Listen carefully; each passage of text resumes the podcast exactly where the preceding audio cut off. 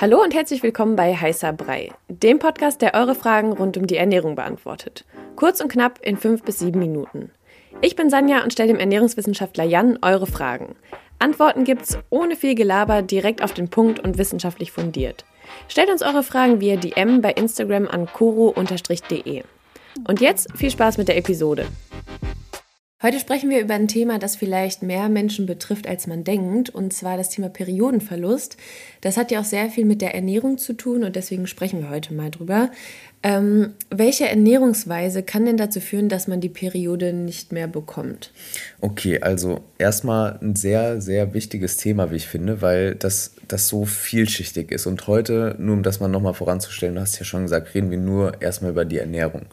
Und genau, also welche Ernährungsform kann dazu führen, dass man die Periode nicht mehr bekommt oder die ausbleibt?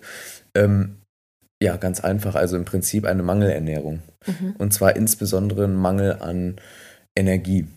Und immer dann, wenn wir einen Energiemangel haben, also sozusagen eine Diät, also eine, ein Kaloriendefizit, weniger aufnehmen, als wir verbrauchen, dann überlegt sich der Körper, naja, was brauchen wir überhaupt? Und die Fortpflanzungsorgane und alles, was damit zusammenhängt, also unter anderem auch die Periode, der Eisprung eben, ähm, ja, das ist halt nicht auf der Prioritätenliste ganz oben, weil, naja, überleg dir mal so, wir wären irgendwo ne, vor 10, 12, 13.000 Jahren mhm. und es ist nicht genug Essen da.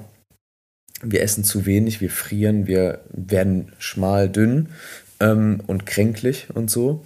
Und dann denkt sich der Körper, naja gut, hier ist keine gute Umgebung, um ein Kind in die Welt zu setzen. Lass mal vielleicht weiterziehen oder abwarten, wie sich das entwickelt, vielleicht im Winter, wenn vielleicht in Europa, in Mitteleuropa nicht so viel Essen zur Verfügung stand. Ähm, genau, lass mal weiterziehen und dann gucken, wenn wir wieder genug Essen haben, dann regeneriert sich das wieder und dann können wir es machen. Also im Prinzip steckt da eine Mangelernährung in Bezug auf Kalorien, also Energie dahinter. Mhm. Und dieses Kaloriendefizit, das kann entstehen durch zu viel Sport und zu wenig Essen oder eine Diät. Genau, im Prinzip gibt es da so ähm, zwei Gründe. Also entweder man isst einfach zu wenig. Ja. Und das ist auch der Grund bei dem anderen äh, Aspekt, aber bei dem anderen würde noch eine Rolle spielen. Man treibt sehr, sehr viel Sport und kann es vielleicht gar nicht mehr erreichen, ja. aufgrund von natürlichem Hungergefühl. Ähm, vielleicht kennt man das so ähm, unter den ZuhörerInnen, dass wenn man irgendwie so ein Pensum hat, fünf bis sechs Mal die Woche, sehr intensives Training, dann hat man auch während dieser Trainingsphase gar nicht so viel Hunger. So ist es bei mir zumindest. Und mhm. ich habe dann eher Hunger an diesen Regenerationstagen. Wenn ich dann keinen Sport mache, dann denkt sich mein Körper, oh, jetzt können wir essen. Aber wenn wir so zwei Stunden Sport am Tag machen und das sechsmal die Woche, dann ist das natürlich massiver Stress. Ja. Und das drückt, also Stress drückt auch oft gerade körperlicher Stress, das Hungergefühl. Und dann ähm, ist der Körper eher damit beschäftigt, Muskeln zu reparieren, hat dann aber keine Baustoffe mehr, also keine Eiweiße, keine Proteine und kommt dann in diesen Mangel. Ne? Und dann muss er das ausgleichen, baut eventuell Muskel, Muskulatur ab. Und wenn er an dem Punkt ist, bleibt in der Regel bei Frauen die Menstruation aus. Und bei Männern ist es so, da ähm, genau geht das äh, Testosteron stark zurück, dann kann es da zum Beispiel zu ähm, ja, äh, Libido-Verlust im Prinzip kommen. So, mhm. Also so war es halt auch bei mir zum mhm. Beispiel. Ähm, in dieser Phase sehr viel Sport, sehr wenig gegessen. Libido-Verlust. Bei Frauen wahrscheinlich aber bei, auch. Bei ne? Frauen auch, mhm. genau. Und bei Frauen sieht man es dann eben auch noch an der Periode. Mhm. Und also ich, wenn ich mir das so vorstelle, dass die Periode ziemlich lange ausbleibt, mhm. kann ich mir vorstellen, das macht ja auch irgendwas im Körper langfristig. Was sind denn so langfristige Folgen. Das kann ja nicht gesund sein. Genau, das kann nicht gesund sein. Dafür bin ich kein Experte. Also ich bin kein Gynäkologe und äh, kein Mediziner. Ich kann das, kann das nicht genau sagen. Allerdings ähm, hatten wir das Thema tatsächlich auch im Studium in der Ernährungsphysiologie, weil es so ein wichtiges Thema ist, gerade unter Sportlerinnen dann mhm. in dem Fall. Ähm, genau, und das kann langfristig auch zu Unfruchtbarkeit sogar führen. Also mhm. unser Prof hat ganz klar gesagt, auch in die Runde der Studierenden, wenn Sie davon betroffen sind, gehen Sie unbedingt zum Gynäkologen, zur Gynäkologin, lassen Sie es untersuchen, die Hormone untersuchen und ähm, versuchen Sie Ihren Lifestyle so zu verändern, weil es kann langfristig dazu führen, dass man unfruchtbar wird. Darüber hinaus kann es auch zu ähm, Osteoporose führen. Ne? Wir hatten ja. ja. da Interviews geführt, also du hast Interviews geführt und es gibt Fälle von Sportlerinnen, jungen Sportlerinnen mit 20, die Osteoporose bekommen, weil eben ähm, die Hormone, die dabei äh, beeinträchtigt sind, bei so einem starken Kaloriendefizit, die sind auch dafür verantwortlich, dass Knochen aufgebaut wird. Und Knochen aufgebaut wird ungefähr bis zum Alter von 23. Dann hat man die Peak Bone Mass erreicht und dann geht es sozusagen eh nur noch bergab. Das oh, kennen die, die, Frauen in der, in der Menopause und danach. Ja, ja. Ne, dann wird Osteoporose ein Thema. Auch interessanterweise eher bei Frauen. Und ich will noch mal einen, einen Twist reinbringen. Osteoporose und Osteoporosevorsorge ist auch einer der Gründe, warum man Krafttraining empfiehlt. Denn ähm, starke Knochen entstehen auch durch Training mit Widerständen, also Krafttraining. Ja. Entstehen nicht so sehr durchs Laufen, eigentlich gar nicht, kann man sagen, sondern Krafttraining. Und ähm, das ist aber auch so ein bisschen das Paradox, wenn man es dann übertreibt. Ne? Leiden die Hormone, bleibt die Periode aus, kann man Osteoporose anfällig werden. Also da mhm. muss man wirklich aufpassen, also auf diese langfristigen Folgen, die auch mit der Ernährung zusammenhängen. Ne? Vitamin D hatten wir schon mal besprochen, dann Calcium etc. Ähm, sind wichtige Nährstoffe, nur die bringen nichts, wenn die Hormone fehlen, um den Knochen wirklich, um dem Knochen zu signalisieren, baut diese Nährstoffe ein. Mhm. Also wenn ich dann jetzt ähm, dieses Problem habe, was kann ich denn dann machen oder welche Ernährungsweise würde mir denn helfen, das wieder so ein bisschen in einen, ja, in einen gesunden Rahmen zu bringen? Eigentlich ganz einfach in der Theorie, mehr essen. Und zwar mhm. ungefähr, so, in, genau, ungefähr so viel ja. essen, wie man verbraucht. Ne, auch wenn man abnehmen will, auch kein Problem. Dann kann man so ein Defizit bei einer Frau von 300 Kilokalorien machen.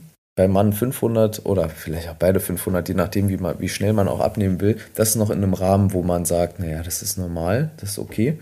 Ähm, aber ansonsten, ja, einfach ähm, mehr Essen, weniger Sport und aber dann insbesondere, also wenn das Problem gar nicht so sehr ähm, dieses, äh, die, die reine Nahrungsaufnahme ist, mhm. so zum Beispiel Hungergefühl, sondern in der Psyche verankert ist, dann an den Ursachen mhm. arbeiten. Also Körperbild, Selbstwert. Ja, ja. oder, oder auch eine, es, also Ausbleiben der Periode, Amenorrhoe, ist halt ein Leitsymptom von Anorexie. Ja. Auch. So, also wenn man, und da auch äh, ne, der, der Hinweis, wir würden es auch vielleicht nochmal in die Shownotes schreiben, äh, wo man sich da Hilfe suchen kann. Also im Prinzip wichtig, dass man auch wirklich ganzheitlich danach Hilfe sucht und nicht mhm. einfach nur denkt, so ich kann jetzt ähm, mehr Nüsse essen, dann kommt die Periode wieder. Also auch die Ursache angehen, wenn es irgendwie. Ne? Ja. ja. Und ähm, wenn man jetzt aber sagt, okay, es liegt vielleicht nicht an der Psyche, also ich glaube, das kann man nicht so oft nee. ausschließen. Es liegt mhm. wahrscheinlich sehr oft mit daran. Mit, ähm, ja. Aber wenn das jetzt, wenn man jetzt sagt, okay, das ist nicht so sehr mein Problem, sondern mhm. einfach dieses Defizit auszugleichen, ich komme da irgendwie nicht drauf, mhm. ähm, gibt es denn irgendwie so Lebensmittel, die das fördern könnten, dass die Periode wieder zurückkommt?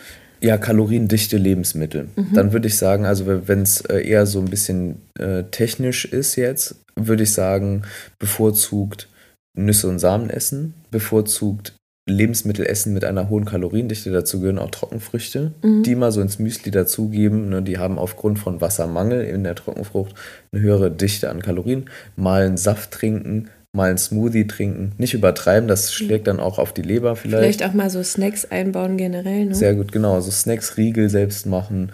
Und da und, und beim Kochen auch zum Beispiel. So ein, so ein kleiner Tipp, das merkt man gar nicht so. Öl, ja, also mehr Öl dazugeben, mehr Butter, ähm, ne, mehr Fett einfach essen, weil Fett das kaloriendichteste äh, an den Nährstoffen ist, die wir haben, mhm. äh, mit 9,3 Kilokalorien pro Gramm.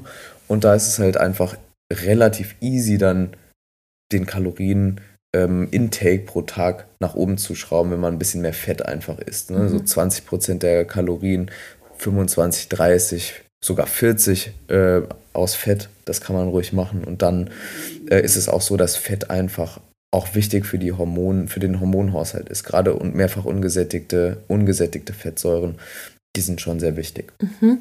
Und ähm, gibt es denn auch Lebensmittel, die das quasi behindern? Also zum Beispiel, ich bin jetzt viel in diesem Thema gewesen ja. wegen der Recherche und ähm, da hat man oft von Kaffee gelesen. Mhm. Das ist halt ähm, ja schädlich also nicht schädlich sein soll, aber dass es halt nicht unbedingt gerade die Periode fördert oder den, okay. dass sie wiederkommt sozusagen. Davon habe ich noch nie gehört und ich glaube auch nicht, dass es Lebensmittel gibt, die die Periode ähm, verhindern. verhindern. So Inhibitoren, ja. die gibt es schon in, in, anderen Aspekten. Mhm. Es gibt Nahrungsbestandteile, die sind Inhibitoren für bestimmte Sachen im Körper. Mhm. Allerdings ist es da auch in der Regel so, die Mengen, die man dann zu sich nehmen müsste, sind so hoch, dass sie halt nicht mehr physiologisch sind. Also die, die, niemand würde, wenn das mit dem Kaffee stimmt, vielleicht ist da irgendein, irgendein Fett drin oder irgendwas oder irgendeine, irgendeine, irgendeine Komponente, die das wirklich in, in, im Labor sozusagen unterdrücken könnte.